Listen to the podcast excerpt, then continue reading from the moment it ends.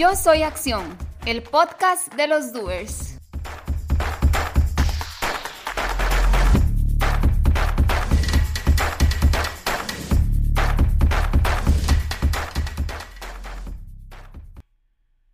Muy buenas, buenas a todos y a todas. Bienvenidos nuevamente al podcast Yo Soy Acción, el podcast de los doers. Gracias por sintonizar este podcast, este episodio nuevo.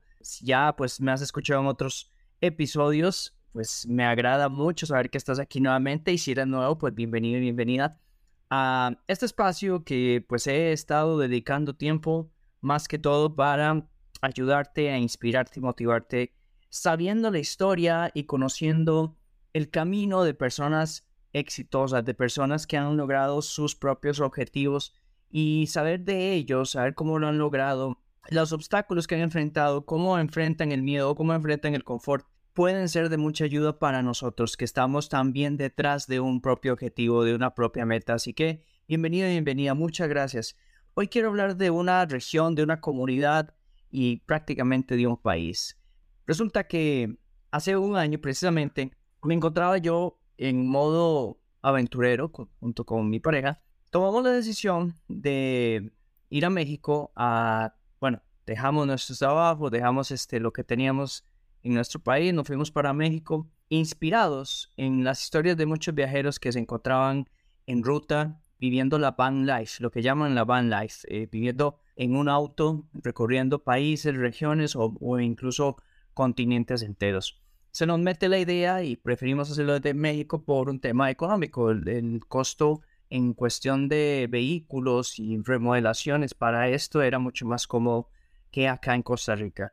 Pues estando allá eh, nos encontramos con un gran ambiente y una hermosa bienvenida de parte de personas que se dedican a camperizar automóviles en, Puebla, México, y empezamos a ver cómo funcionaba la comunidad viajera. Especialmente vimos cómo hay tanto argentino viajero en este estilo de vida. Sin embargo, eso me hizo recordar cómo hay ciertas partes de mi país que tienen una gran cantidad también de argentinos ya residiendo. Y entonces eso me llamó mucho la curiosidad y me hizo preguntarme si esto era recurrente o qué hacía que los argentinos fueran tan migrantes. Y no solo, pues viéndolo como, como les digo, desde la perspectiva de lo que vi en México y lo, lo que estaba pasando en Costa Rica. De pronto me, me puse a pensar en los amigos que tengo argentinos fuera de Argentina y recordé que conozco argentinos en España, conozco argentinos en Italia, conozco argentinos en Estados Unidos, conozco argentinos en Colombia. O sea, de pronto vi que en, contexto eh, tienen una forma muy peculiar los argentinos en, relación al viaje.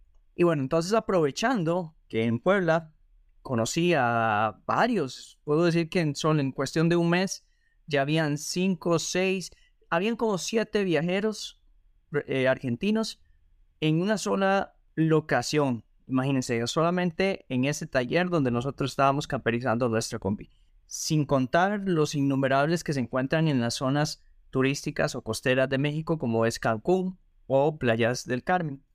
Entonces, aproveché la oportunidad y en ese momento me, puse a conversar con tres de ellos y los tres les hice la pregunta, porque en el fondo yo sabía que el país se encontraba en una situación económica muy difícil, lo que me hace suponer que esto era la razón principal por la cual el argentino sale del país. Sin embargo, la respuesta que me dio uno de ellos me hizo reflexionar aún más de esto. Y de verdad, los traigo el programa porque detrás de un argentino viajero o que sale de su país para iniciar una nueva vida en otro país, está llena de muchos obstáculos, está llena de muchas complicaciones que para mí los hace realmente unos doers, unos hacedores. Así que primero les dejo un pedacito de lo que hablamos y después lo comentamos para reflexionar sobre lo que para mí y para ustedes puede significar importante.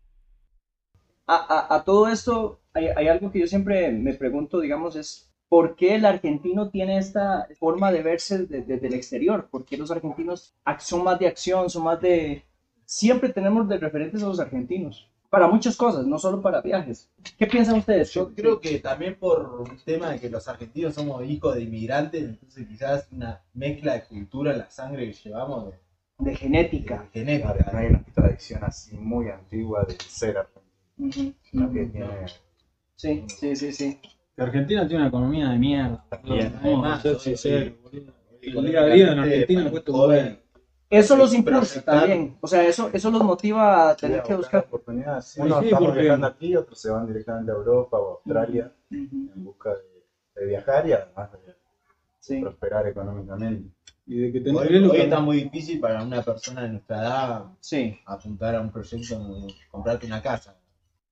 Muy bien. Se oye un poco bajito, pues el, el audio era de una cámara de acción, pero bueno, ahí se entiende muy bien. Eh, me pareció súper interesante y aquí antes de, hablar de esto, quiero pues comentarles de una de las familias que más he admirado en los últimos meses en relación a viajeros. Ellos son la familia Zap, muchos no lo conocen y ya algunos pues estarán enterándose por la hazaña que han terminado en los últimos meses de este año. Y bueno, resulta que la familia Zap era en principio una pareja, bueno, se llaman Hernán y Candelaria. Ellos empezaron una aventura, pues increíble, ¿verdad? Estamos hablando de que empezó en el año 2000 con un automóvil del año 1928, una joya antigua que utilizaron para empezar a recorrer el mundo desde su querida Argentina. Estamos hablando de un año donde no existía la tecnología, ni los celulares, ni el Internet como lo conocemos ahora. Estamos hablando de una aventura que implicaba para sus intereses mucho tiempo y que pues evidentemente no creo que hayan tenido presente en esa primera instancia cuando decidieron hacer esta aventura de conocer el mundo. Creo que no se iba a tomar en cuenta que iban a tener pues hijos. pues la vida les tenía en el recorrido y durante sus todos sus años de recorrido, pues el nacimiento de cuatro hijos. Cuatro hijos que, bueno, nacieron en diferentes países también. ¿Qué es lo que me gusta de la historia de la familia Sapp? Pues que ellos no le temen a la crítica, por un lado. Ellos se avientan a lo que sea necesario de forma correcta para mantenerse en ese proceso. ¿A qué me refiero? Bueno, Tal vez muchos de los que escuchen recuerdan a un argentino, tal vez en una playa vendiendo empanadas argentinas, alfajores, pulseritas, calcomanías, libritos, etcétera, etcétera, etcétera. O sea, son personas que muy probablemente no salen con la mayor cantidad de dinero que quisieran. Tal vez vendieron lo que tenían, ahorraron, con eso empezaron y sabían que en el camino tenían que jugársela y lo logran fin y al cabo lo logramos. La familia SAP es un ejemplo de eso. Estamos hablando de que en el 2000, insisto, no había redes sociales, no había publicidad y todo lo que ahora, todas las fuentes económicas que muchos de los viajeros y nómadas digitales eh, buscamos. Empezaron a viajar y en el camino, cuando ya el dinero empezó a bajar, tuvieron que ver qué vendían y, y llegando precisamente a Costa Rica, fue que se encontraron o vieron la oportunidad de crear un libro con las historias que ya traían desde Argentina hasta Costa Rica y con ese libro hacer venta en cada lugar que estuvieran. Esa fue, se volvió su principal fuente de, de ingresos en esos primeros años. Todo pues llevó a que increíblemente con ese mismo coche recorrieran prácticamente todo el mundo, hasta lugares donde yo jamás imaginaría que tal automóvil pudiera llegar, como África. Y no solo eso suena interesante, sino que bueno, este año, el año 2022, fue el año que lograron volver a Argentina con el mismo automóvil, solamente que en travesía naviera, después de 22 años de viaje, con cuatro hijos y el coche todavía funcionando. O es una historia muy increíble que espero que si están escuchando este episodio, pues también vayan a buscarlos en las redes sociales o en su página web, Familia SAP con doble. Increíble ello, pero no es la única de las historias. He tenido, como les digo, la oportunidad de conocer argentinos alrededor de, de los países donde he estado, he tenido la oportunidad de visitar. Y es increíble, de verdad, ese espíritu viajero y ese espíritu de aventura que, que poseen y que los hace mandarse al agua, como decimos acá. Mandarse sin pensar en cómo, ni, ni, ni cuándo, ni dónde. O sea, es como, como quiero hacerlo y lo siento en la sangre.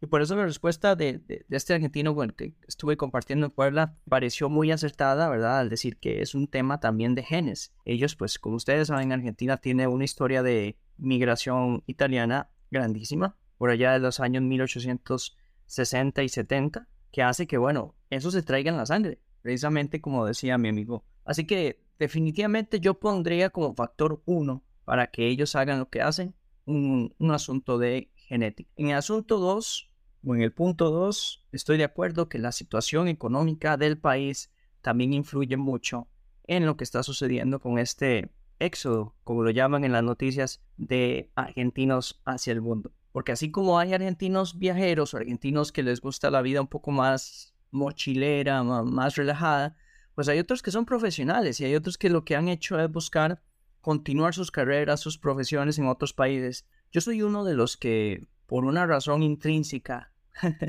no precisa, siempre he querido eh, emigrar de mi país y buscar hacer nueva vida en otros países. Simplemente no he tomado la decisión con toda la fortaleza que debería ser, asumiendo la responsabilidad y las consecuencias de ello, pero conozco muchas personas que lo han hecho. Y la historia se asemeja mucho a los argentinos. No es fácil, no es fácil para nada querer emigrar a otro país y hacer vida en otro país. Hay que pasar un proceso de adaptación, un proceso de duelo, al dejar las cosas comunes que tenemos en, nuestra vida. Pero creo que el argentino sabe sobrellevar estas situaciones a sabiendas de que la situación que realmente está viviendo su país económicamente con la inflación por los cielos, lo toman con una motivación más fuerte para seguir trabajando, seguir esforzándose por lograr un campo en otro país. Tanto los mochileros, los viajeros, los aventureros, que solamente pues quieren pues, vivir la vida relajados, entre comillas, así como el que también quiere ser profesional, quiere mantenerse trabajando en su área, en lo que estudian, en lo que, en lo que les gusta, ellos también son parte de esta comunidad de argentinos hacedores. Y bueno, y el tercer factor que para mí los hace unos hacedores, unas personas de riesgo de, de, de empuje, de mandarse a lo que salga con todas las ganas, es precisamente eso, la pasión, la pasión que llevan en su sangre, no sé si directamente la genética, o tal vez por lo que muchos de sus personas con tanto reconocimiento, no, no, no voy a hablar aquí de que si tienen el ego grande o no, ellos tienen personas que los han representado en el mundo de forma maravillosa o de forma excepcional y podemos solo mencionar a Gustavo Cerati, a Diego Maradona o el propio Papa, que los hace sentir orgullosos. Y volviendo pues a lo de la pasión, es lo que estamos viendo precisamente ahora en el Mundial y lo que ha pasado durante todos los mundiales pasados. Siendo un país que está viviendo situación económica fuerte y que su moneda local está súper devaluada, no hay mundial donde no veamos gran cantidad de aficionados argentinos, porque también Argentina pues tiene mucha visión de otros países, pero argentinos como tal, saliendo de Argentina a cualquier mundial a, seguir a su equipo es impresionante, incluso está entre los 10 países que más entradas compraron para este último mundial, el mundial de Qatar, lo que demuestra que esa pasión, esa motivación de la que se habla, valida que ellos no le pongan peros a sus sueños y a sus objetivos. Entonces, yo siento que esa pasión y esa motivación de decir, quiero mostrar al mundo que es un argentino, es lo que los lleva a realmente a tomar acción rapidito, a tomar acción como, como este programa intenta motivar y, y, profundizar en cada uno de los episodios, tomar acción. No es un tema de quién tiene más recursos económicos, no es un tema de que si es un país más o menos inteligente, no, es un tema de hagámoslo, es un tema de voy para adelante, quiero hacer esto y lo hago. Miren, si alguno de ustedes tiene un amigo viajero o ha conocido en la ruta un amigo viajero, van a ver que ellos no, no dejan de sacar pecho diciendo, aquí estoy y voy para adelante. Y eso hay que admirarlo, más allá, insisto, de la idea que se tiene a nivel general de que el argentino es muy egocéntrico u otros adjetivos que podríamos utilizar solamente porque ellos realmente están haciendo las cosas que quieren hacer mientras otros solamente envidiamos esas decisiones. Creo que si podemos sacar algo bueno de esto es que siempre hay una forma de hacer las cosas. Siempre se puede, por más complicado que se vea la situación, si se desea, si se pone empuje y se trabaja por ello, se puede lograr. La historia de la familia Saab es una de tantas historias de argentinos en el mundo, de argentinos viajando, de argentinos emigrando, creando comunidades maravillosas, sino que lo digan aquellos que conocen a un argentino con un puesto de comida, con diversos emprendimientos, o simplemente el nómada, el que le encanta conocer, disfrutar, hacer amigos y seguir camino para adelante.